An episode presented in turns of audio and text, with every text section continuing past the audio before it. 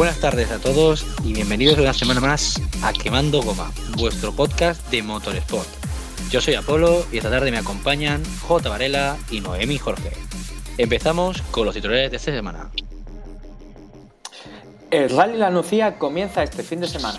La prueba valenciana, puntuable para el FIA European Rally Trophy y el Superfair, cuenta con 66 participantes.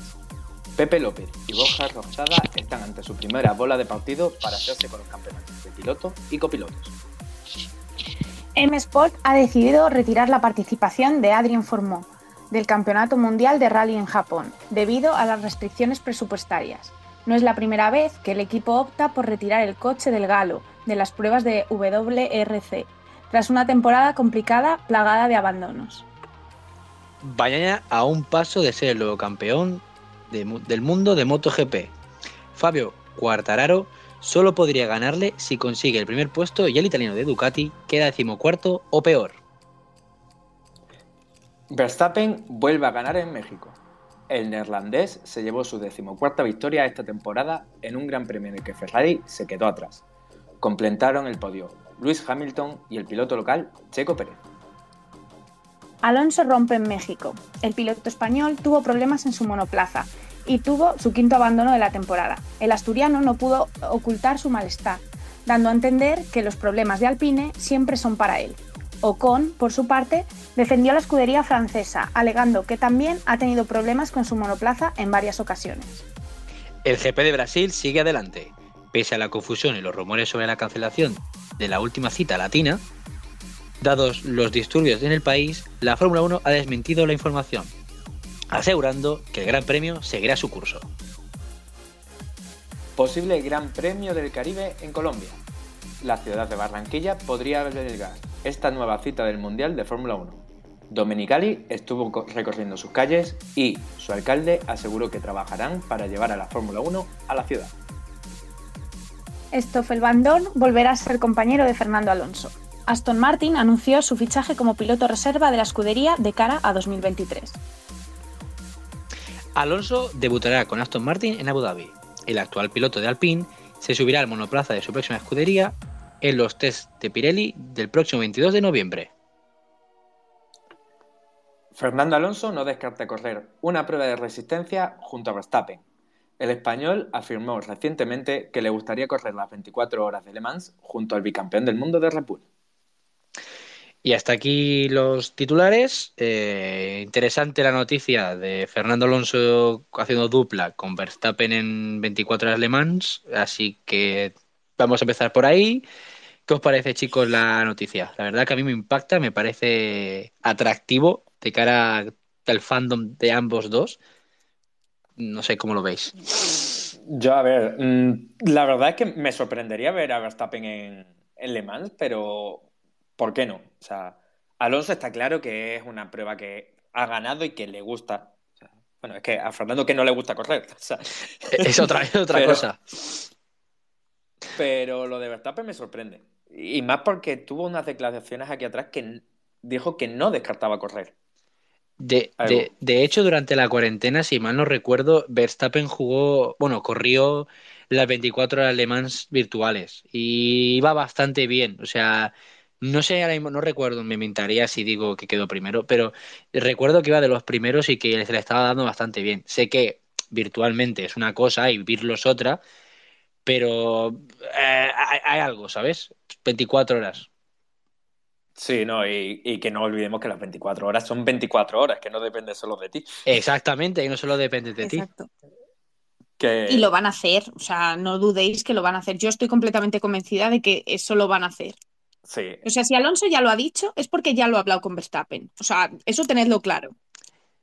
Y pues... que yo lo digo, o sea, en las 24 horas me encantaría verlos juntos, pero claro, depende de dónde. porque ahora, con yo con el nuevo Ferrari, con Alpine, que yo no me explico lo de Alpine. O sea, ya podía ir en, Fórmula 1 igual. Hmm. Porque le está plantando cara este año Toyota.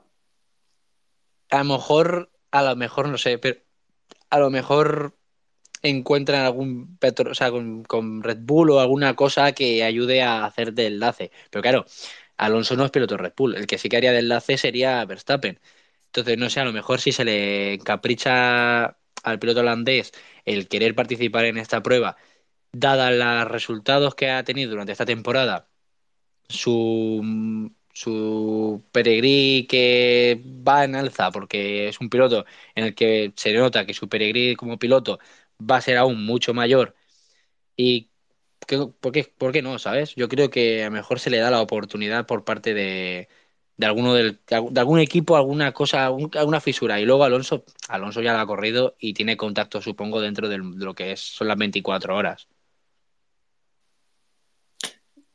¿Os imagináis por un casual que se suben al Ferrari, al hipercar de Ferrari? Sería de puto cachondeo, ¿eh? Sí, la verdad, la verdad lo sería. Sería un cachondeo muy gordo.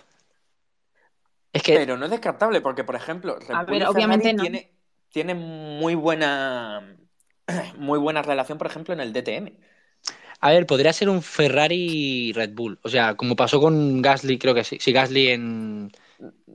No, Albon. Albon, en, Albon. en la DTM, el DTM. Que fue eh, eh, Ferrari. Eh, coño, no sale el nombre ahora. Ah. Alfa Tauri. Ferrari Alfa Tauri. Pues, pues ¿por qué, te dice a ti que no? Que, ¿Sabes? Con el Ferrari. Claro. Hmm. Yo, yo, a mí me encantaría verlo. O sea, imagínate a, a, Verstappen, Alonso y, ¿por qué no? Y Ferrari. Claro, no, pero son tres pilotos los que suele haber en, en Le Mans. Sí, tiene que haber tres pilotos. Verstappen, Fernando, Verstappen, Fernando y Leclerc. Eso sería, sería, sería, sería, un tridente cojonudo. Sería un tridente cojonudo. Pero no sé a ver si. claro, también tiene que. Ostras, yo sería muy feliz, ¿eh? es que. Yo es que el problema que veo es que. No sé eh, los equipos de Fórmula 1, el, cómo se cuadraría y si coincidiría o no coincidiría con fechas de GP y todo el rollo. Porque claro, este año, por ejemplo, este año pasado, no, el anterior fue en agosto. Y no sé si este año, no me acuerdo si este año fue en agosto el, la 24 de Telemans. Este año creo que no he coincidido con prueba de este mm, año. Claro, este año. este año. El pasado sí, y el anterior también. Creo que si mal no recuerdo, era en Bélgica, que acababa las 24 horas de Le Mans y empezaba la Fórmula 1 el año que viene. Uf, puede ser. No, calla, no, es, no, miento, claro, eran las 6 horas de seis horas Bélgica. 6 horas Bélgica las que coincidían el año que viene con el, GP de Bélgica, de Fórmula 1. No, no, no, no, no, con el GP no. No coinciden. A ver, acababa un día y empezaba el otro. Eh, ¿Será que el, será una semana, la semana antes o la semana después. O sea, realmente esas dos competiciones no pueden estar juntas porque son de prioridad uno. Ya, es que me pareció verlo en algún sitio de los calendarios del año que viene. sí, pero bueno, de los calendarios, fíjate, fíjate ahora mismo lo justito. Ya, ya, ya, sí, sí, sí, también sé lo que dices, sí, porque no están totalmente cerrados del todo. Mira, por aquí nos dicen una noticia de última hora que Helmut Marko cree que Haas sustituirá a Schumacher por Hulkenberg. Cambio totalmente justificado, la verdad. Yo creo que Marco tiene razón. O sea, yo es lo que haría. Es que es lo lógico. A ver, yo creo que lo van a hacer, pero es que a mí me da mucha pena, Mick. No puedo. Sí, pero es que cada vez que pasa es que de pena no se ganan campeonatos. Ese es el problema. Ya, a ver, y como equipo. Ni de pena ni con un coche de Haas, también te digo. Sí, no, pero el problema no es que tengas coche de Haas, el problema es que ha partido dos, tres coches. Ese es el problema. Ya, sí. el problema principal. Y el día que anuncian que, tienen, que tienen nuevo patrocinador, también tiene accidente, ¿sabes? Eso fue cómico de narices. La verdad que sí. O fue. No, que van a tener. no. Sí, sí, sí, sí, en Estados Unidos. En Estados Unidos fue. Creo que fue Giovinazzi, creo. Fue Giovinazzi. Me fue Giovinazzi. Sí, me he confundido, me he confundido. Pero bueno, el caso. Para una vez que el pobre Mick no es. Hostia. Raro parece. Es que es la costumbre, es la costumbre. Por desgracia es la costumbre. Es como el meme, es como el meme de los Simpsons. Es como el meme de los Simpsons. Bart, ay no, perdón, es la costumbre. Pues lo mismo. A ver, es como si ves un accidente de Williams. Pues tú, tu cabeza va a pensar que es la Tiffy. Ya está. No, puede ser Albon, puede ser. Amarilla, tú ves una bandera amarilla y lo primero que se te viene a la cabeza dices, ya está, Latifi. La, tifada, la tifada activada, sí, sí. Pues sinceramente a mí últimamente veo una bandera amarilla y ya siento que es Carlos. O sea, es una cosa ya que mi cuerpo me lo dice, digo, ha sido Carlos. Queda mal que lo diga, pero es que es el señor Gravas. Le gusta hacer lo que su padre. Vamos, vamos a ser sinceros. En el último Gran Premio todos estuvimos deseando que alguien sacase la bandera amarilla. Eh, escucha una y cosa. celebramos lo de Sí. Ricciardo con su noda. Y, y que se quedó en nada. O sea, fue lamentable porque lo celebramos y se quedó en nada, que fue en plan, por Dios, que hubiera salido, no sé, una bandera amarilla o un mini sector en amarillo, lo que ser. Yo, yo lo digo, ¿puede ser la carrera más, Más aburrida, de todo el año. toda la temporada? De lo que vamos de temporada, yo, duda. yo de, de tempor- de lo que vamos de temporada la pongo top 1, carrera aburrida de toda la temporada. Yo la pongo top 1, sin ninguna duda. Horrible, Es que horrible, horrible. una horrible. carrera insípida, insulsa y sin ningún tipo de emoción ni sazón, en la que el primero corrió, corrió, corrió, corrió, se fue. Eh, oportunidad de Mercedes de hacer doblete, o sea, dos, tres y tirada a la basura, que tampoco me sorprende, pero me sorprende porque son Mercedes. Eh, Checo Pérez en el podio, una vez más, Buah. igual que el podio del año pasado, celebrando a los mexicanos como si hubiera ganado la carrera, cosa que tampoco me sorprende, pero... Como si hubiera ganado el mundial, Apolo. Sí, sí, sí. O Literalmente. sea, el día que, si algún día pasa que Checo gana en México, decretan Se fiesta cae el país. nacional. decretan Se cae el país nacional. abajo. Sí, yo creo que al día siguiente decretan día festivo nacional, yo creo que sí también. Eh, Y, y- y el día de Checo Pérez, el resto de la vida. y, Sí, sí. y enlazando con las noticias que hemos dado al principio, eh, lo único que tuvo la carrera, eh, otro fallo más de Alpine, no me sorprende. Y no me sorprende Como también que sea en el coche 14, no me sorprende también.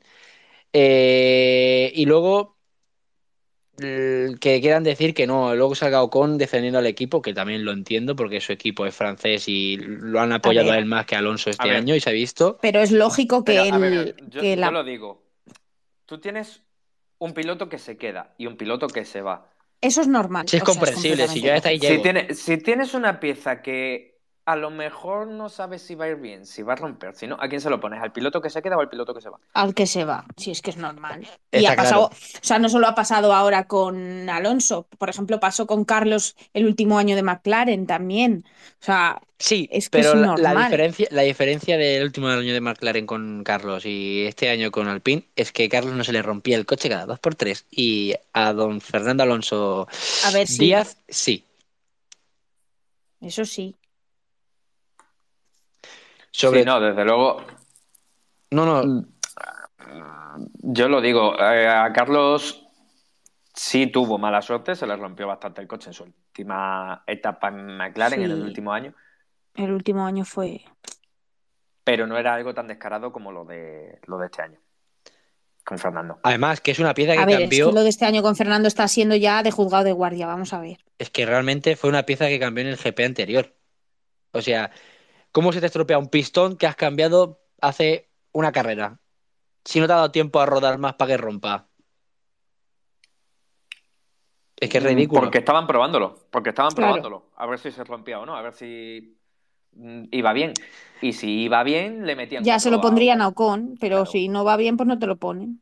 Tenía razón, tenía razón Prost cuando se fue, que largó bastante de Alpine y entiendo que se fuera Prost de Alpine. O sea, entiendo que, Al- que Prost decidiera irse de lo que era siendo asesor de Alpine porque él estaba viendo la verdadera mierda que estaban haciendo de coche y ya lo dijo, eh, Alpine el año, este año va a tener problemas de fiabilidad en su motor y ya lo dijo y, y todo el mundo con esto del plan, la, la emoción de ver Alonso ahí, que no sé qué, qué tal, dijimos, nah, está alargando porque estaba cabreado, no sé qué, y efectivamente, y el que lo peor lo ha pasado ha sido precisamente el piloto que se va, que entiendo que lo hagan al piloto que se va, pero ha sido un mierdón como un castillo y lo han provocado ellos. Han provocado ellos en la Pero, salida de Alonso, también te digo. Es que realmente mm, mucha gente creía en el plan, en el plan, en el plan. eh, Pero te pones a mirar y ¿en qué posición quedó Renault hace dos temporadas?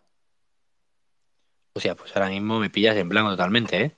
Es que la historia es que en Quintos. este país vivimos de ilusión. O sea, es así Sí. porque es así.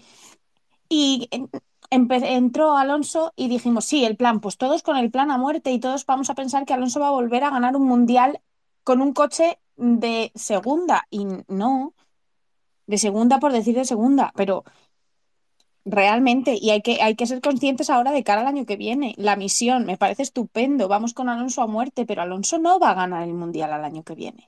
El año Hay que que viene tenerlo Alonso muy claro. Alonso el año que eh, Alonso no va a volver a ganar nada. Si acaso gana alguna carrera. Pero yo no creo que Alonso vaya a ganar con los pilotos que hay hoy en día y los equipos que hay hoy en día. No creo que Alonso en un Aston Martin vaya a ganar un mundial. Veo factible que haga algún podio de refilón. Algún podio de refilón el año que viene lo veo más factible. También te digo, si Alonso ha optado por el. Sí, si Alonso ha optado por el. Escúchame una cosa. Si Alonso ha optado por el proyecto de Aston Martin y es porque, sí, que vuelvo a decir, vale, tenemos, tenemos McLaren Honda, fue un fracaso, ahora tenemos Alpine, otro fracaso. Yo considero y creo que si ha optado por el, el Aston Martin es porque ha visto que realmente allí, primero, se le valora, y segundo, realmente hay un proyecto firme de que realmente va a ser así. De hecho, ya se están gastando los millones de lo que están gastando en una base, una, una sede nueva, con túnel de nuevo nuevo, con todo nuevo y con un equipo con mucho dinero. Pero luego tener en cuenta una cosa, que Sebastian Martin, que está Lawrence Stroll, que el primer piloto de, de, Aston Martin, nos pongamos como nos pongamos y queramos lo que queramos, va a seguir siendo Stroll.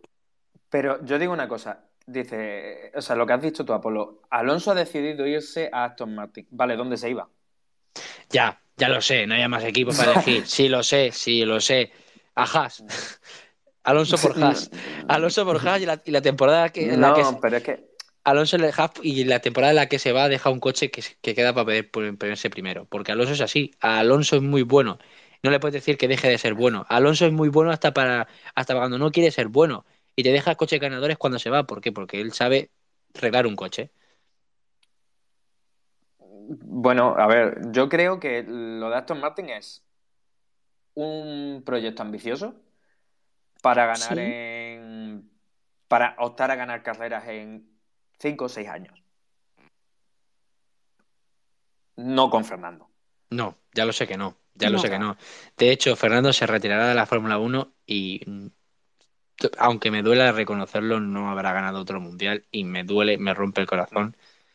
Y es, es tildarme hasta de pesimista, pero es que dada la realidad en la que estamos y viendo. A ver, también te digo, Aston Martin ha pegado una mejora del copón, ¿eh? O sea, es uno de los equipos que más ha mejorado durante toda la temporada.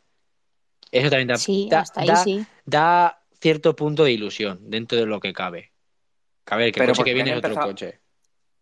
A ver, han empezado a trabajar ahora los que han invertido los billetes. O sea, Lance Stroll, o sea, Lawrence Stroll, todos los que han contratado, han empezado a trabajar ahora prácticamente con la temporada empezada porque la mayoría tenían los seis meses estos de parón de que no podían trabajar. Entonces ahora se está notando toda la pasta que ha metido ahí. Y se seguirá notando, se seguirá notando porque es uno de los equipos que más inversión tiene no por parte de, sino por parte de patrocinadores y etc. Piensa una cosa, se ha quedado con el partner oficial de la Fórmula 1 que es Aranco, o sea, es partner oficial. Yo digo que hay, hay, hay, hay, cositas, ahí hay cositas. Que no sé, no sé hasta, qué, hasta qué punto es legal quedarse con un partner oficial de la Fórmula 1. Pero lo ha conseguido. ¿Sabes lo que quiere decir? ¿Rolex nunca ha patrocinado un equipo? Sí, a mm. Red Bull. Por eso. A ver, no, no Rolex. Tag Heuer patrocinaba la Fórmula 1 y a Red Bull, por ejemplo. De hecho, de hecho, una temporada en la que los motores de Red Bull eran Tag Heuer. O sea, eran, eran motor Renault, pero no Renault lo quitaban. Decían motor Red Bull Tag Heuer y punto, y se acabó. Claro. Sí, pero eso era por un esto para que los motores pudiesen ser distintos, para que los que se rompían eran los de Renault, no los de Red Bull. Obviamente. O sea, de hecho, los Renault tenían más potencia, pero los Red Bull eran más fiables. Serían realmente el mismo motor, pero probar y decir, vale, falla esto, vamos a meterle esto. Venga, piden más potencia, venga, vamos a darle más potencia, vamos a forzar esto. Vale, esto hay que reforzarlo, vale, pues esto ya está probado, se lo mandamos a Red Bull. Ahora está Heuer. Claro. Pero realmente mm, eran prácticamente los mismos motores.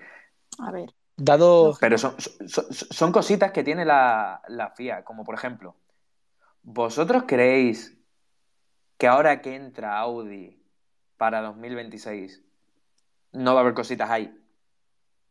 ¿Cositas a qué nos estamos refiriendo con cositas? ¿En qué sentido eso es? Eh, manga ancha de la FIA. A ver, un poco sí, porque, porque entran nuevos. Yo creo que Yo creo que también, sí, sí. Yo creo que ahí va a haber. Sería lo, sería lo lógico. Sería lo lógico, también te digo, vienen del grupo BAG. El grupo BAG tiene una pasta impresionante. Y tú le dices que no al grupo BAG es como decirle que no, yo que sé, a un millonario. Eh, que te recuerdo, hay que recordar que la Fórmula 1 al fin y al cabo es un negocio, se mueve por dinero y si tú tienes dinero, dentro de lo que cabe te abre no así un poquito la veda. Dentro de lo que cabe. Yo cuando yo como le, el tanto que le están dando a Audi, a la entrada de Audi, siendo para 2026, yo no lo he visto con Honda, por ejemplo, cuando entró. Y es lo que me da miedo. Es que es un grupo importante. Piensa que es una. Los, los, los aritos, los aritos tienen caché. Tienen un caché muy alto. Dan un caché muy alto a lo que es la categoría. Al fin y al cabo. Correcto. También esto sirve mucho para las marcas para vender coches. O sea, que tu coche esté en Fórmula 1 o que tu marca esté en la Fórmula 1 también es un aliciente para vender coches. O sea, yo creo que sí, sí, sí. en cuanto entre Audi, no sé cómo, no sé el, índice de ventas de Audi, pero seguramente en cuanto entren en la Fórmula 1 venderán más. Y al fin y al cabo es eso, una estrategia también de marketing. No, y que no solo entran con Audi, que entra Audi y Porsche. Ya, exacto. Porsche también entra. Que son, que son dos bombazos de marcas de coche, o sea, que es que al final... Al final Porsche... Porsche, como Porsche entra como motorista. Vale, vale, no vale. se sabe aún de qué equipo. Vale, vale, vale. Y Audi entra con equipo propio y se está hablando que como motorista de otro equipo. Hostia, entonces ¿qué tendríamos? Motor, tendríamos diferentes tipos de motor. O sea, Mercedes, Ferrari, Audi, ¿no? Porsche, Renault y ya está, ¿no? Y Honda. Y, Honda. Bueno, Honda, Red Bull. Mm, sí, la alianza esta. La alianza de con Red Bull, sí. Eh, no, se sabe, porque realmente lo de Red Bull sí que no lo termino de entender. Mm. Porque se han gastado una pasta impresionante y ahora dicen que vuelven a firmar con Honda. Es como. A ver, claro. ¿Por qué te gastas esa pasta en infraestructuras para llevar a cabo tus motores ahora te llevan los motores este año, pero. Porque ahí hay, porque hay intereses económicos. A ver, había interés. Todo es interés económico. Se como se rumoreaba que iban a fichar por Porsche, pues yo creo que ahí era la intención. Y han visto que si al final Porsche se tira para atrás, han tenido que recular como han podido. ¿Y qué han hecho? Recoger cable y decir, oye, con lo que más vale bueno conocido, o sea, malo conocido que bueno por conocer, ¿sabes? Y ya lo que. No, yo creo, yo creo que, yo creo que como los que los rumores han sido como lo de la venta de, Ferrari por el grupo Fiat en su día. De decir, mm, no, no, nos vamos a ir con Porsche. Ha llegado donde y ha dicho, eh, que seguimos con vosotros, tomar la pasta. Claro. Y los de Red Bull han dicho, eh, nos frotamos las manos, que nos ofrecen más pasta. Probablemente, que todos intereses económicos, todo, todo, todo. Desgraciadamente, sí. Desgraciadamente. Y ahora que estamos hablando de Audi, ¿quién creéis que van a meter de pilotos en Audi? Uf, es que de, aquí, de aquí a que Audi esté, a ver cómo está la parrilla. Si fuese el año que viene, si ¿qué creeríais que, harían? Si, fuese el año que viene, Vettel no se iba de la Fórmula 1. No, claro. igual. Claro que no. Porque además es alemán, ¿qué cojones, sabes? O sea, alemán con alemán. Eso está como Alpine yo creo que cogerían, si no lo cogen como piloto, lo cogerían como algún tipo de asesor de, de algún tipo.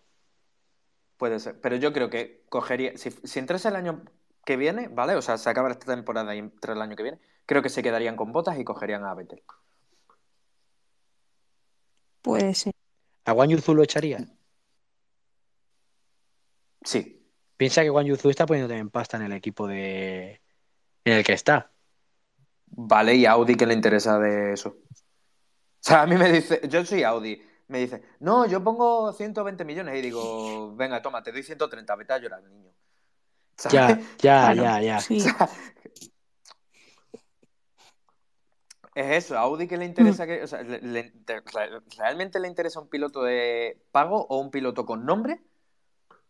¿O que te pueda dar resultado? Ya, claro. Un piloto con nombre te genera ventas y un piloto que te da resultados te genera ventas. Un piloto que te paga el asiento. También te digo, Te da mala Vettel. Vettel no estaba en su mejor momento. Y si Y Vettel Botas tampoco. Uf, y Bottas, es que yo no lo veo como pero, que, no es primer piloto. Estaba de primer piloto porque estaba como primer piloto, pero porque el otro es rookie.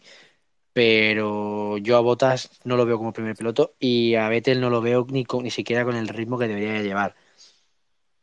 Hostia, no me digas eso, ¿eh?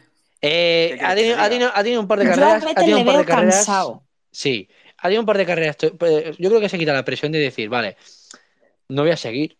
Y yo creo que la presión se la quita de encima y por eso ha podido pilotar Sí, al nivel que ha pilotado. Porque al fin y al cabo, tener una presión del equipo encima de tienes que hacer ciertos resultados, tiene que ser muy difícil de llevar. Yo es lo que os digo, que yo a Vettel le veo cansado, muy cansado. Además, ya lo ha Yo dicho. sí le noto cansado, pero yo sigo diciendo que está haciendo una temporada para mí increíble. O sea, es que- con el coche, con el coche, pero tanto él como Stroll, ¿eh? O sea, Hmm. realmente el coche ha pasado de ser el noveno a estar prácticamente puntuando cada fin de semana. Sí, sí, sí. Hasta ahí estamos de acuerdo. Sí, la verdad que sí, ha pasado de ser un tractor verde a ser un coche de, de Fórmula 1. Las cosas como son. Y las manos de los pilotos hacen mucho las cosas. Son No, así. no, he de alabar, he de alabar Stroll. Yo tengo clavada el, el GP de Japón, se me ha quedado clavado en la retina. Stroll saliendo por la Buah, parte más salida. húmeda que había. Y luego eh, Vettel peleando con Alonso, que fue maravilloso, fue algo que me. Maravilloso. Fue Fue, algo fue que, volver a la infancia. fue Sí. volver a la infancia, literalmente, volver a la infancia y verlo pelear hasta el último palmo de metro de. hasta la línea de meta. Eso fue espectacular, sin ninguna duda. Para mí, para mí la imagen de la temporada es esa. Yo me quedo con esa imagen. Y la realización se quedó mm, mm, repitiendo cómo Leclerc se comía una chicane. En fin. Sí, sí, pero bueno, a ver, preferencias de la FOM. Ya, pero. Prefieren ver cómo Ch- Charles Leclerc se salta una chicana a cómo a Fernando Alonso pelea Y además una repetición, épicamente. porque es que no estamos hablando de que encima fuese en directo, ¿no? Es que fue la repetición de cómo Leclerc se comía la chicane. De hecho, fue tan mal, fue tan mal, fue tan mal que hasta las, las imágenes que tenemos son de fans que estaban en la grada. Exacto. Sí, pero que, que estaban mejor que las de la FOM. O sea, Pero sin ninguna duda. No, Sí, no, no, sí. mejor, mejor enfocadas y mejor grabadas que las de la FOM. Yo no sé las retransmisiones. Soy el único que nota este año que como que las retransmisiones en ciertos circuitos son una auténtica basura. Eh, yo creo que que, es- luego ves vídeos grabados con los móviles y dices, joder, si es que Tengo una que teoría. lo que he visto yo. tengo una teoría con eso. Tengo una teoría. Y lo que pasa, mi, Ilústranos. mi teoría es, es que, claro, la Fórmula 1 vende los derechos, ¿no? A las, a las televisiones y esto, vale. Pero Sí. la propia Fórmula 1 también tiene su realización y su aplicación donde tú puedes ver las carreras de Fórmula 1. Y de hecho, en la aplicación tiene multipantalla. Tiene la función de decir, vale, quiero ver el coche 14, el 16, ¿sabes? Puedes ponerte los coches que tú quieres ver, además de la realización Sí, pero- que está pero- en directo. Entonces yo creo Pero, que para por mí... ejemplo, yo, yo con, Dazón, con Dazón creo que no. Pero, por ejemplo, con Movistar, cuando lo, era único y exclusivo de Movistar, Se puede seguir haciendo con Dazón Se- Movistar, ¿eh? se, se puede seguir haciendo lo de ponerte la multipantalla. Pero sí que es verdad, sí que es verdad que, que en ciertos circuitos la realización ha sido una verdadera mierda y nos ha puesto peleas que no interesaban para nada. Por ejemplo, Alonso, o sea, digo, eh, Verstappen llegando el primero sobradísimo de tiempo con respecto al segundo clasificado. Y a lo mejor había una batalla Sí. en zona media que estaba más interesante, tipo, no sé, un Norris peleándose con un Alonso o un Bottas, o no sé, ¿sabes? Que estaba mucho más interesante y no, no, no, no lo han Sí, sí. premiado. Pero, a ver, yo entiendo, yo entiendo que hagas eso en la última vuelta porque, bueno, tienes que ver al ganador en la última vuelta porque siempre, además eso siempre ha sido así, no se cambia. Y para mí que no cambie. O sea, es la importancia de ganar una carrera. ¿Vale? Pero que lo hagan en mitad de una carrera cuando está viendo luchas en pista y te ponen que el primero está a 3 segundos del segundo, que puede hacer undercut o no, te lo están enfocando y por detrás se están dando de palos que te encuentras que hay virtual safety de un momento a otro porque se han llevado puesto a full Sí. y te quedas como, espera, ¿por qué no me han puesto esto? Sí, sí, Porque llevan cinco vueltas así y e- e- era el momento de que se le iban a pegar. Y me lo he perdido porque es que le pueden hacer undercut, o es que está haciendo la goma, o es que.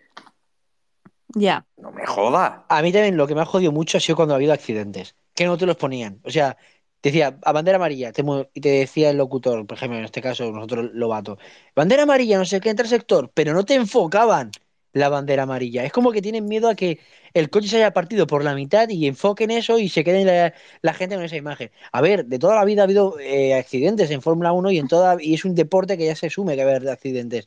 Que sí, que mm, entiendo que puede ser muy traumático. Pero hostia, si sabes que, que la gran mayoría de accidentes son, no sé, irse a la grava o que se rompa el, Sí, pero hasta que no se sabe que el piloto está bien, no te lo pueden poner por.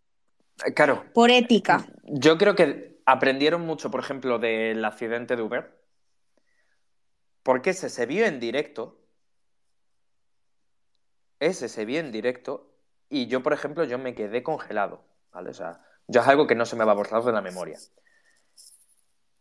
Y. Es por eso, es. Y el de, y el de Groyan también fue un, hostia, fuego. Y se vio como las cámaras enfocaban hacia y de repente se quitaron esas cámaras. Claro, pero es que eso, eso crea más inquietud al espectador, ¿vale? Entiendo lo que decís, pero eso de alguna forma provoca más inquietud al espectador. Pero ya no es solo por el espectador, es por la familia del piloto, es por la gente allegada al piloto. Es que ahora mismo tú figúrate que estás ahí, ves el accidente, has visto que es tu hijo en este momento, imagínate, en este caso que sea tu hijo, y sabes que ha sido tu hijo y sabes que tu hijo no está hablando, que no sabes nada, que no, no está metido en radio. Entonces, mejor no saber qué ha pasado, no saber cómo ha sido el accidente, no saber de quién ha sido el accidente y después ya que se diga cuando el piloto esté bien, cuando se sepa que el piloto está bien. Claro, porque, imagínate, yo, yo llego a ser el padre de Hubert, veo ese accidente, yo a mí se me cae... a mí me da un infarto. Porque yo en el momento que vi el accidente dije, acabo de ver cómo se ha matado un piloto. Exacto. O sea, o por ejemplo, el accidente de Zu este, este año en Silverstone. ¿Qué hubiera pasado si, si hubieran echado el accidente en directo?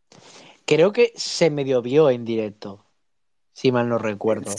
Sí, pero cambiaron enseguida. O sea, en cuanto se dieron cuenta de que había un coche boca abajo pasando, cambiaron. O sea, literalmente no nos dio tiempo a verlo. Yo realmente cuando pusieron la cámara aérea de la salida, que se vio como el coche arrastraba varios metros boca abajo y todo el rollo, sí que es cierto que yo me quedé congelado. Me quedé congelado porque un coche de Fórmula 1 no vuelca así como así. Ya está pensado para que no pase. Y se me heló la sangre, vamos, se me convirtió en horchata. Literalmente se me quedó helada que después de este que ha habido esta temporada, yo qué sé, luego pasaban cualquier puede sale un piloto, o sea, y hostia, tardan la vida en ponerte el accidente, ¿vale? Ya sale un piloto, entiendo lo que quiere decir, pero hostia, ellos antes que nada, o son los primeros que ven si el accidente es peligroso, o sea, de gran importante o es una jornada. Viene muy lejos, el GP de Austin. El GP de Austin pasó. Sí, no, y multitud de accidentes que ha habido este año y que son chorradas, pero no las enfocan. Claro, es. Y te quedas esperando diciendo, uy, bandera amarilla, ¿qué ha pasado? ¿Qué ha pasado? ¿Qué ha pasado? Claro, y tú como espectador quieres saber lo que ha pasado y quieres ver lo que ha pasado, pero hay que tener en cuenta pues que eso, por ejemplo, lo ven niños, o sea, no estamos hablando de, de un de algo clasificado, ¿no? Eso es algo que pueden ver todos los públicos y los críos lo pueden ver. Y ahora mismo que un crío con 10 años, por ejemplo, yo que tenía 10 años cuando Alonso ganó, por ejemplo, no, bueno, tenía 12, pero vaya, para el caso es lo mismo. Imagínate que ves el accidente de alguien y se mata con 10 años y lo ves. Ya. No. Al final no. Ya. Coño, yo estoy diciendo el de Hubert, que fue en 2019, y yo, yo, personalmente, yo es algo que se me ha quedado grabado, lo veo un niño. Exacto. Joder.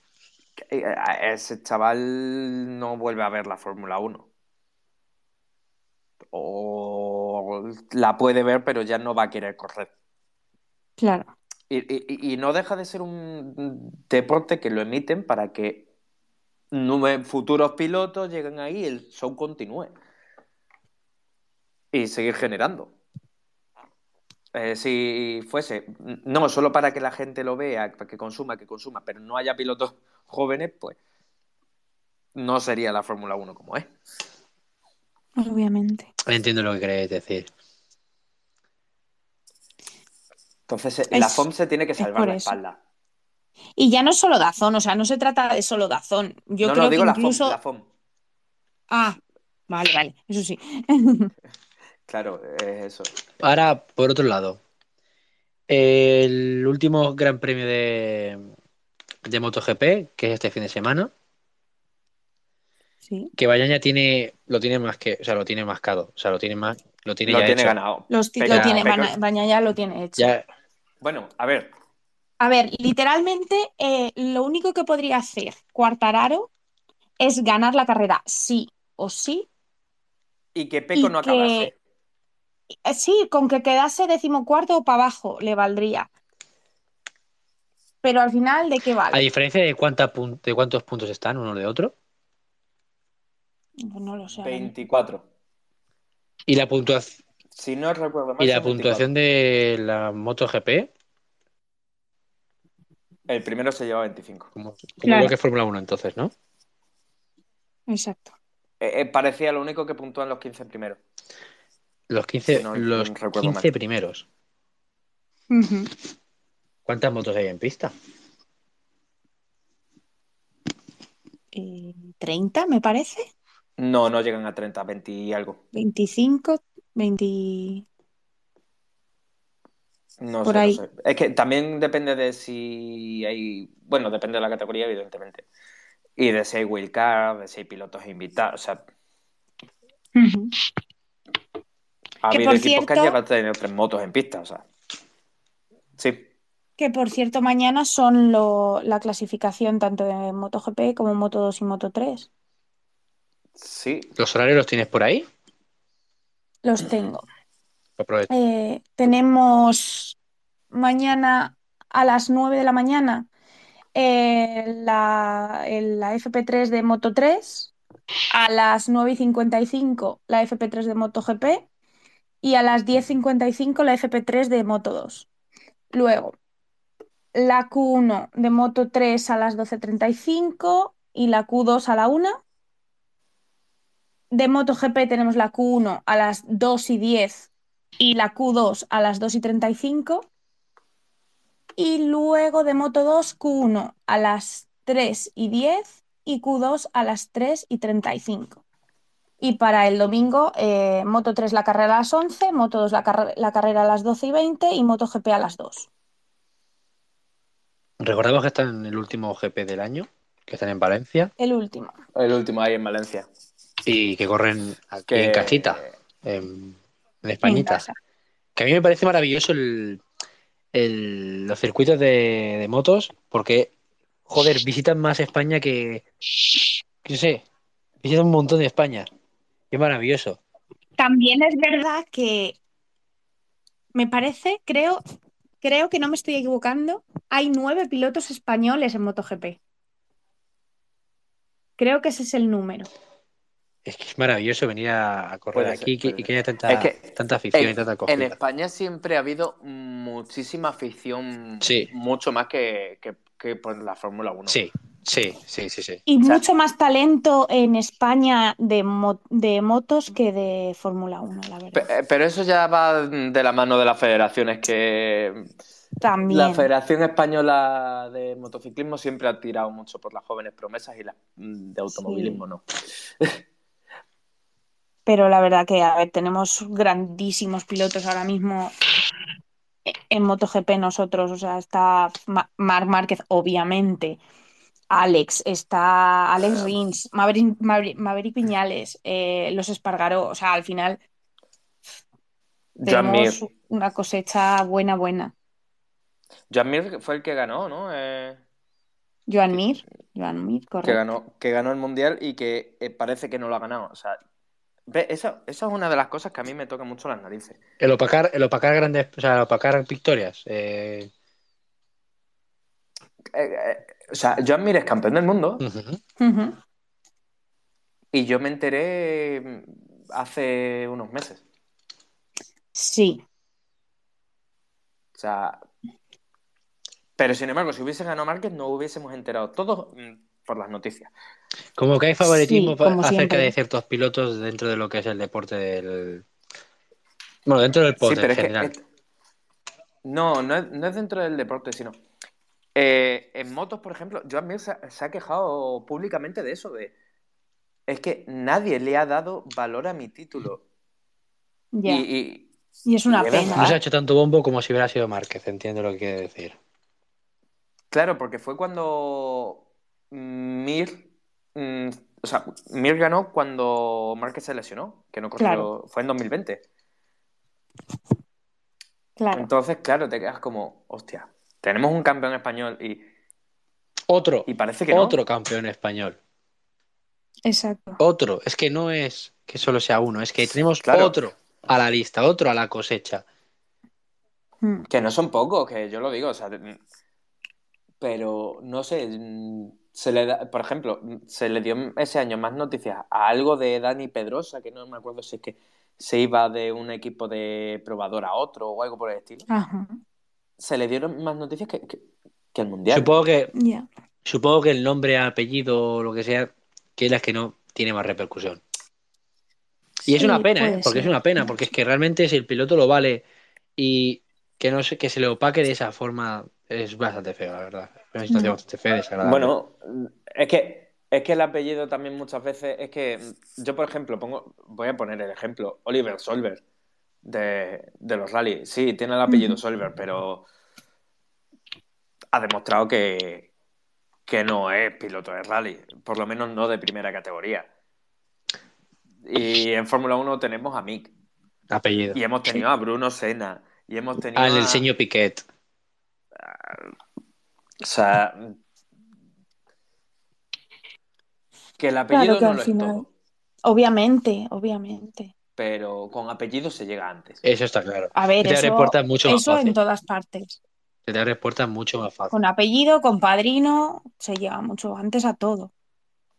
Yo me pregunto muchas veces qué hubiera sido si Luis Salom hubiera seguido. O sea, si, Luis Salom no hubiera tenido el accidente y no, no se hubiera matado, ¿qué hubiera sido si hubiera sido campeón del mundo?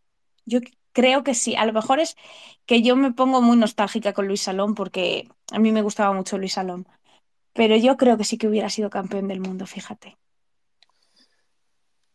Yo no lo sé. Yo no lo sé.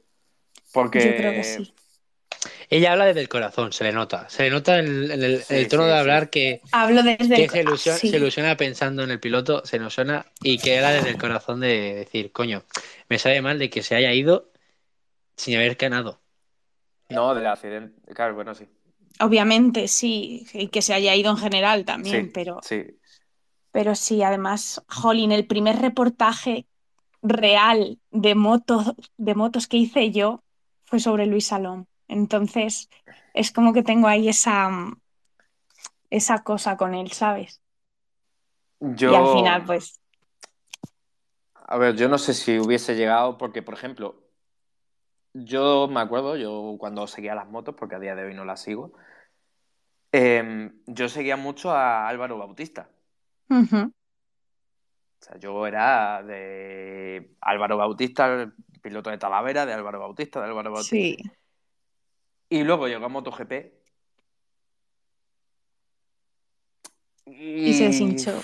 No, pero luego ahora de vez en Superbikes. Y creo que ha llegado a ganar el. Claro que luego también depende un poco de que se le dé mejor en ese momento o, o que se adapte mejor a una categoría u otra. Claro. O sea, depende mucho de, en este caso de la moto, de lo que... Claro. Yo es que ya os digo que para mí eso, Salón fue, pues, fue mi primer reportaje. O sea, yo tenía que hacer un reportaje de motos y yo escogí a Salón. Entonces, pues... Sí. Le tengo cierto cariño.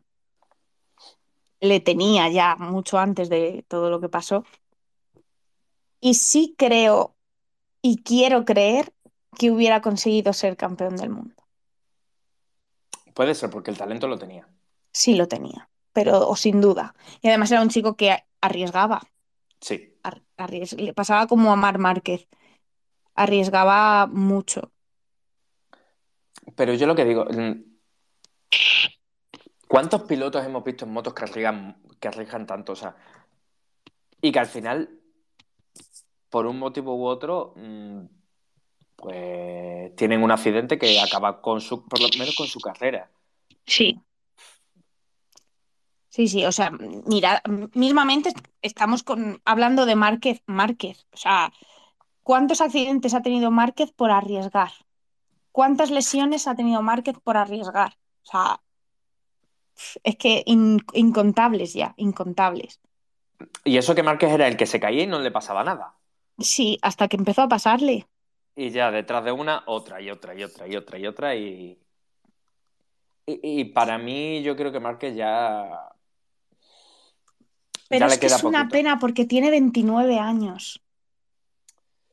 Es que todavía tiene tiempo. Sí, pero... pero esa lesión del brazo, esa lesión del brazo no se le cura. Pero, por ejemplo, Dani Pedrosa le pasó algo parecido. O sea, era muy joven, tuvo un accidente, se lesionó y se quedó ahí de, sí, ganaba carreras, que te hacía muchos podios, pero no llegaba al nivel de los hmm. Lorenzo, de los Rossi, de los Márquez, no llegaba. De Stoner, de... Y a ver, yo, yo lo digo, yo llevo mucho tiempo sin seguir las motos y más o menos es la información que me va llegando, lo que voy leyendo, porque verla no, no, no la sigo. Pero, claro, ves pilotos que eso, que llegan, tienen una lesión y ya no, no remontan, no recuperan. Yo es verdad que estoy empezando este año a coger otra vez eh, el gusto a las motos. Es verdad que gracias a Darius, también hay que decirlo, que me ha picado un poco, pero, pero sí. Y llevaba mucho tiempo sin ver, sin ver las motos, sin disfrutar de las motos y la verdad que ahora recuerdo lo que me estaba perdiendo. Yo la verdad que nunca, nunca he sido de ver motos. En mi casa siempre ha sido Fórmula 1.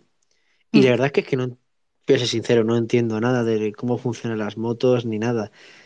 Pero sí que es cierto que siendo parte de lo que es el mundo del motorsport, me gustaría entenderlo. O sea, poder verme una carrera y decir, vale, está sucediendo esto. No que veo como son un montón de motos revueltas como si fuesen avispas cabreadas, eh, adelantándose, adelantándose cada una, una a la otra en cada curva, en paralelos imposibles en Fórmula 1 y, ¿sabes? Claro, me, gustaría llegar a entenderlo. Eso es la cosa, que tenemos la cabeza, tenemos la cabeza em, hecha para la Fórmula 1. Entonces, en nuestra cabeza vemos adelantamientos en motos y nos ponemos a pensar en, cómo sería en la Fórmula 1, en por qué no podría ser. Yo creo que es eso, que es como que estamos programados. no, y aparte que tú ves en... A mí me ha pasado alguna carrera que he visto así suelta, que tú empiezas a ver y, es lo que dices, tú ves un enjambre de motos que se están, que están revoloteando juntas, que para arriba... Es que, literalmente parecen un enjambre de avispas cabreadas. Bueno, ahora llegará un momento en el que todo se estabilizará, la carrera se estabilizará y no pasa. Nunca pasa. ¿Por qué? Porque tú te esperas a lo típico de, venga, la salida de Fórmula 1 se estabilizarán, luego llegarán las paradas y tal. En motos no. En moto eso es lo que pasa. O sea, es acción tras acción tras acción tras acción. Supongo que parte es la magia de lo, por lo que le gusta también a la afición española el, el motociclismo. O sea, yo creo que también es la parte de la magia que le. ¿Sabes? Sí. Es una mezcla entre tradición, el, hecho de que siempre estén pasando cosas y el haber tenido tanto español allí, ¿no? O sea, y lo bonito, y, lo bonito que un país tenga tradición por algún tipo de eh, modo de motorsport, ya sean rallies o sean de Fórmula 1 o sean, yo que sé, DTM o... Eso no le da valor extra a, lo que es el mundo del motor. Pero, sí. mira, es que yo creo, considero que eso hoy en día se está perdiendo. Considero que hoy en día el querer vender las competiciones a países que los cuales no tienen no tiene esa afición, pero si tiene el dinero, me parece que es ensuciar el deporte. Pues te voy a decir, a, mi, parecer, aquí en España, aquí en España, ¿vale? se está retomando el motor Sport y se está, Sí. se está volviendo a tener más peso. De hecho, hay Porque gráficas. quitando- quitando de hecho, he visto los años 2005-2006, que hubo ahí un bombazo. Bombazo. un bombazo porque, Obvio. porque De- teníamos debido- en, la- en las a- motos ganábamos y en los coches ganábamos y en- o sea, a ver, hablando mal y pronto. Ganábamos en todo. Ahora está Soy volviendo español. a subir. Sí, soy, soy Sí, español, solo hay que verlo. Solo hay que verlo con cómo estuvo el Gran Premio de Cataluña de Fórmula 1 y que yo fui y lo vi. O sea, estaba hasta reventar. O sea, la gente mm, hasta arriba, eh, toda la pelús, todas las gradas, todo, todo lleno. El viernes una cantidad de gente que no se esperaban en el circuito porque no se lo esperaban. Y por eso pasó todo el tema de lo del agua y todo eso, porque mm, realmente en el circuito no se esperaban que la gente fuese a ir el viernes. Ya. Y eso el viernes estaba a reventar. Pero yo, Ah. yo no solo me voy a ir, yo me voy a ir un pasito más allá. Antes, por ejemplo, la IndyCar aquí en España la veían los cuatro matados. Había que ser muy friki. Había que ser muy friki para verse en la indicar. Sí, Y ahora llegas, tú te ves un gran premio de IndyCar y lo estás comentando con Twitter con 20 o 30 personas. sí. También, también tiene que ver la llegada de Palau. También tiene que ver. Sí. Pero bueno, te digo, la- vale, te voy a hablar de otra competición, de la NASCAR, que no hay ningún español. Cuando estuvo Raikkonen, ¿cuánta gente lo estaba comentando?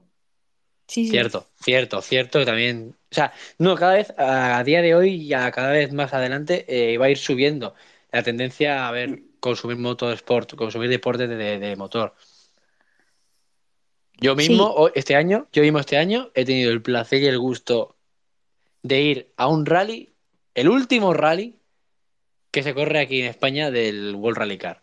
Que sea puntuable. Al menos Y- hasta ahora, ah, sí. Sí, y pese a no entender mucho de lo que estaba yo viendo y contemplando, lo disfruté como un niño chico.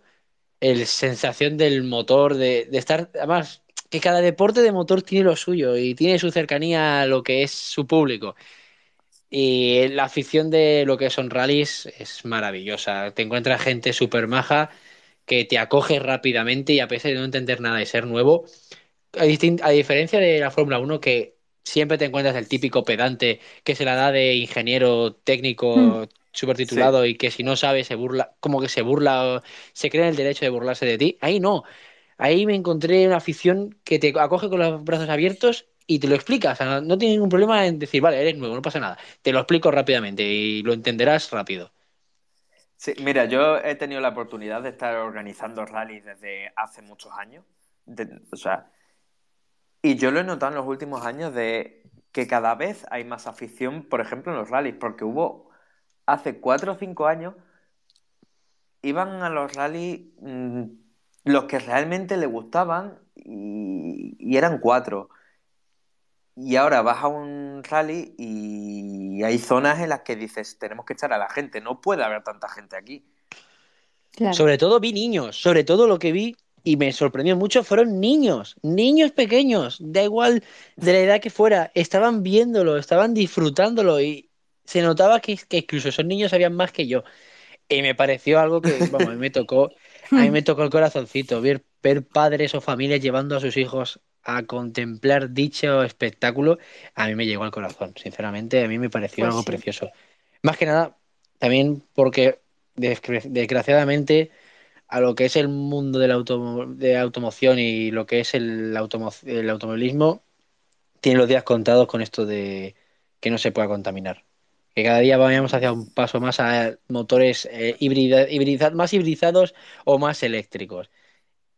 Te- Pero yo no- lo siento, me pongo. Yo me Eh, pongo yo no, yo- yo no estoy de acuerdo con lo que acabas de decir. Yo creo que vamos a entrar en otra era del automovilismo, pero va a seguir siendo automovilismo. Yo creo que Sí. sí. Yo he visto Pero- carreras. Mira, eh, he visto carreras de a- a- eh, rallycross eléctrico y me parecen mucho más espectaculares que las de rallycross normal. Porque Yo la potencia que tienen de salida es impresionante. Yo estuve este verano en el Jarama. Es que no sé muy bien, era una competición, pero era todo de coches eléctricos. Es que no me acuerdo cómo se llamaba. Es que fui invitada y no, no me acuerdo. Yo es que. Pero era una pasada realmente. O sea, Yo sí que es verdad que se pierde el ruido.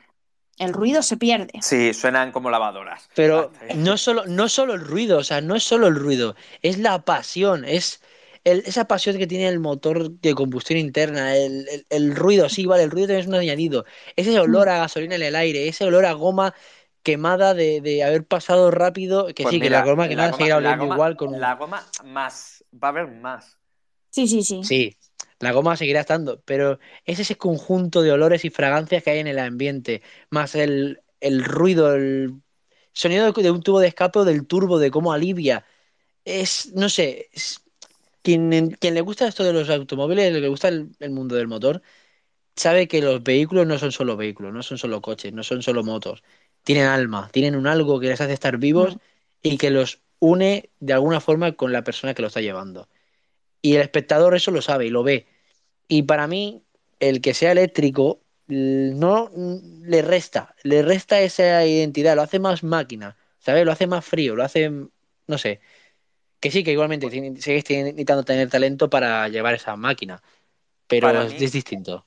Para mí, fíjate que realmente es quitarle una cosa para darle otra. O sea, Para mí es como Sí, jugar con ver. ordenador. el sonido, el sonido hace mucho, las cosas como son. O sea, Mm. es como cuando entró la era híbrida y la gente se quejaba de que no era un V12. Eh, había gente que no había vivido los V12. O sea, pero era como, no, es que los coches de Fórmula 1 antes sonaban más. Es que... Y, y sí es verdad que cuando empezó la era híbrida, tú escuchabas los frenazos, tú escuchabas el chirrear de las gomas. Y era como, ¿qué está pasando? Y ahora, hoy día, estás acostumbrado a esa Fórmula 1. Vas a la Fórmula E y dices, suenan como lavadoras. Pues puede que en 10 años todos suenen como lavadoras y el que diga, "Mm, no, es que mira el coche este que era de gasolina, fíjate el ruido que hacían. Me tenía Mm. que tapar los oídos. Eh, Intolerable, eh, yo lo siento, y lo siento, intolerable el que no le guste el ruido de un motor. Es que para mí lo siento, si te gusta el, vale, el motor Sport, pero- te pa- me parece un poco intolerable que no te guste el ruido de rugir de un motor. Pero es como escuchar a un gatito ronronear.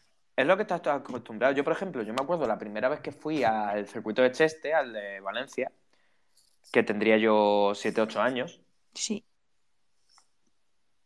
yo me tuve que poner tapones y meterme en la en un edificio que hay, que era el bar o algo por el estilo, con los cristales Ujú. blindados, porque me dolían los oídos del ruido y no era Fórmula 1. Yo este año, cuando fui a, a Montmeló, antes de ir, eh, un amigo de mi padre que había estado en Valencia, cuando se corría en Valencia, me dijo, llévate tapones porque no lo vas a soportar. Y yo iba con mis tapones en mi mochilita para mí, para mi padre y para mi tío. Y llegué allí y dije, pero ¿qué me estás contando? Si no necesito tapones, pero para nada. O sea, ni siquiera para Fórmula 3, que eran los que más sonaban. O sea, no. O sea, de, de hace unos cuantos años que se corría en, en Valencia y sí que se necesitaban tapones, ahora se ha cambiado el sonido, sí. Yo es que eso, No yo sé. me acuerdo que esta- eran los GT, creo que eran, o, sea, o, o algo por el estilo, que hacían un ruido infernal. Infernal. Pero claro, era otra época, era... Para unos más bonitos, para mí, por ejemplo, insoportable. Porque no podía estar Sí. pendiente, porque no, no podía escucharlo. A mí, para, a ver, voy a hacer una pregunta, ¿vale? Yo respondo ahora, pero os hubiera, que, que, o sea, si pudierais elegir una época del tiempo de motorsport en específico, ¿cuál elegiríais? Yo, sin ninguna duda, me encantaría haber podido vivir en persona el, hostia, James Hunt versus Igual. Lauda. Yo también. Ves, yo aquí tiro un poco, yo aquí tiro mm, por otro lado y a mí lo que me hubiese gustado vivir, grupo B de rally. Hostia, qué, madre mía, qué, qué preciosidad de coches y qué, qué, qué, qué de todo. Que, a- que a ver, que El- podrías vivir el Audi 4. las dos cosas. Sí, a ver, porque son, creo que son coeta- coetáneos. Creo que si no lo recuerdo lo son. Mm. Pero el grupo B, bueno, es que el grupo B, vaya locura, es que sé que es una locura desenfrenada de rally. Eso sí que es la esencia del rally en estado puro, yo creo, ¿eh? He de decir, he de decir, me gustaron los coches de, este año. Los, los, rally, los Rally 1 son muy chulos y mola mucho el que sean así híbridos porque se nota que tienen ese, esa mala hostia de, salir rápido, ¿sabes? Esa aceleración casi instantánea. Eh, a ver, es que los actuales coches de rally tienen un par que nada, tiene que, envidiar, que nada tiene que envidiar a los grupos B.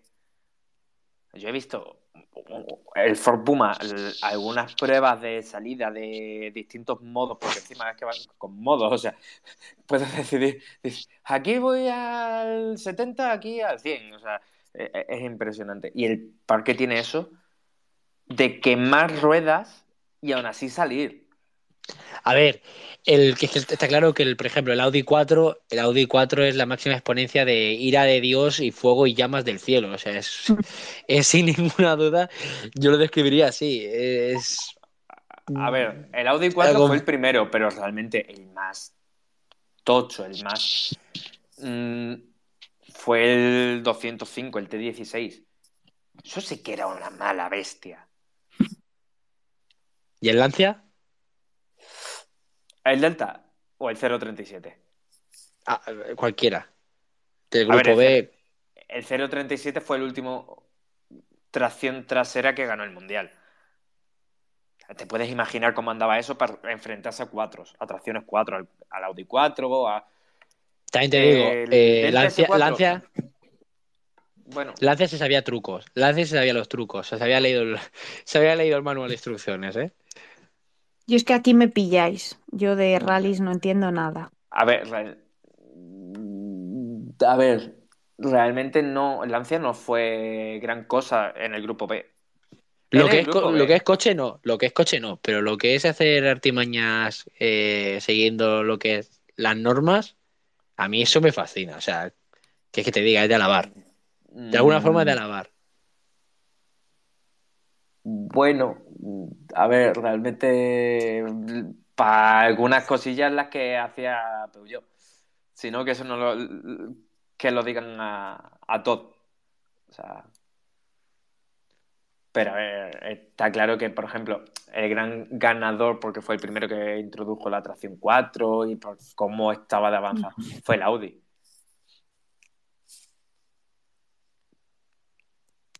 Pero para mí, el coche, yo, a mí me dicen grupo B y el coche es el, T16, que fue el gran dominador de la época. Bueno, entonces ya vemos que todos vamos al pasado. ¿Ves lo que te digo? ¿Ves lo que te digo? Sí. ¿Ves lo que te digo? Sí, al final. ¿Ves lo que te digo? Sí, ves lo que te digo. Pero. ¿Por qué vamos al pasado? Porque todo tiempo pasado fue mejor. Sí, cierto. O sea, por ejemplo, eh, vamos a la Fórmula 1 actual comparada con la Fórmula 1 de hace cinco años. ¿La hmm. calidad de los pilotos qué? Mm, es que, ¿qué que te diga? Yo, para mí, la mejor temporada, y me, voy a hacer daño, pero para mí la mejor temporada de Fórmula 1 que he visto nunca ha sido la del 2021. Para mí, ¿eh? y he visto Fórmula 1 desde que tengo uso de razón, a lo mejor con 4 o 3 años, veía Fórmula 1. Y he de decir que la mejor temporada de Fórmula 1, la que más emociones me ha dado, la que incluso no viendo ganar a mi ídolo, que es Fernando Alonso, para mí la clasifico como 2021. Está en el top 1, para mí, mi top 1. Mm. Para mí, ¿eh? Yo, a, punto personal. yo creo que también, ¿eh? Para mí, de emocionantes de. Va a sonar raro, pero quizás 2012 también está ahí, ahí, ¿eh? Joder, más. ya, lo sé, ya lo sé, pero... Que me quiero poner a llorar, ¿eh? Pero es que se juntaron muchas cosas. O sea, la mayor cantidad de títulos mundiales en pista, si no me equivoco, fue ese año. Eh, aparte, mm, no sé cuántos pilotos llegaron a liderar el mundial, que fue una pasada. A ver, en ese, en ese punto sí que he hecho de menos eso de que haya más de un piloto optando por el mundial. En ese punto sí, estoy de acuerdo. Hombre, a mí me gustaría que hubiese cuatro o cinco pilotos luchando por el mundial, pero eso se ve una vez cada 20 años. Obviamente. Es que el talento, el talento, hay que decirlo, Petel tenía talento, eh, Hamilton tiene y ha tenido talento, Alonso, talento puro, sin Jason Button, también he de decirlo, talento más no poder. Mark Webber también tenía talento. O sea, e-, era. Yo creo que era una generación de pilotos también muy buena, de alto nivel. Pero yo creo que ahora mismo también estamos ante una generación muy buena de pilotos. Que si los coches estuvieran un poquito más igualados. Ojo. Ojo. Creo que en cuanto a sensaciones no, no me genera lo mismo, ¿eh? A ver, claro, pero también porque tiramos de nostalgia, es lo que hablábamos hace un rato. Tiramos de nostalgia, pero ahora mismo eh, Verstappen, Leclerc, Russell, Norris, o sea, si pusiéramos un, un coche medianamente similar a todos, Ganaba, ganaba Max. Sí, vale, sí, obvio, vale, pero sería muchísimo más competitivo. Sí, sí, sí. Muchísimo. Porque es que además son pilotos que van a muerte, que es que les da igual. Yo para mí estamos ante una de las generaciones con más talento de... Para mí también. De, la historia de la Fórmula 1. Porque siempre te encontrabas a pilotos, no pocos, que no tenían ese talento. Que incluso mm, yo me acuerdo de que no sabías qué pilotos corrían para un equipo. Porque en ese equipo un día subían a otro, al siguiente subían a otro, el, otro mm, subían a otro que daba más dinero o a otro que quedaba mejor en otras categorías. Un día tenemos que hablar de los pilotos de, de parrilla, de media parrilla hacia atrás de, por ejemplo, el año 2011 o 2012. Eh, Adrian Sutil, eh, Kobayashi, Kartikeyan, hay que, hay que hablar de ellos. Hay que hablar de ellos. Sí. Hay que hablar de ellos. O sea, ¿qué, qué fueron de ellos? O sea. Yo creo que eso para, para cuando se acabe la temporada de Fórmula 1, hacer un especial ¿qué fue de? No, no lo veo mal. Estaría, estaría, estaría interesante. Yo creo que es buen momento, ahora que estamos repasando así un poquito el pasado, para, para repasar lo que pasó eh, en otros años, ¿no? Eh, tirar un poco de efemérides. Pues vamos al lío. Ah, por ellos, entonces. Pues empiezo yo con el 31 de octubre. En 1941 nació Derek Bell, un piloto británico de resistencia. El 1 de noviembre de 1962 fallece Ricardo Rodríguez, piloto mexicano de Fórmula 1. El 2 de noviembre de 1946 nace Alan Jones, piloto australiano de Fórmula 1. Y en 1986 nace Héctor Barbera, piloto de moto español. El 3 de noviembre, en 1948, nació Helmut Koenig, piloto austriaco de carreras. En 1969 nació Mattia Binotto, jefe de equipo de la escudería Ferrari. Y en 1984 nació Christian Bakerud, piloto danés de carreras.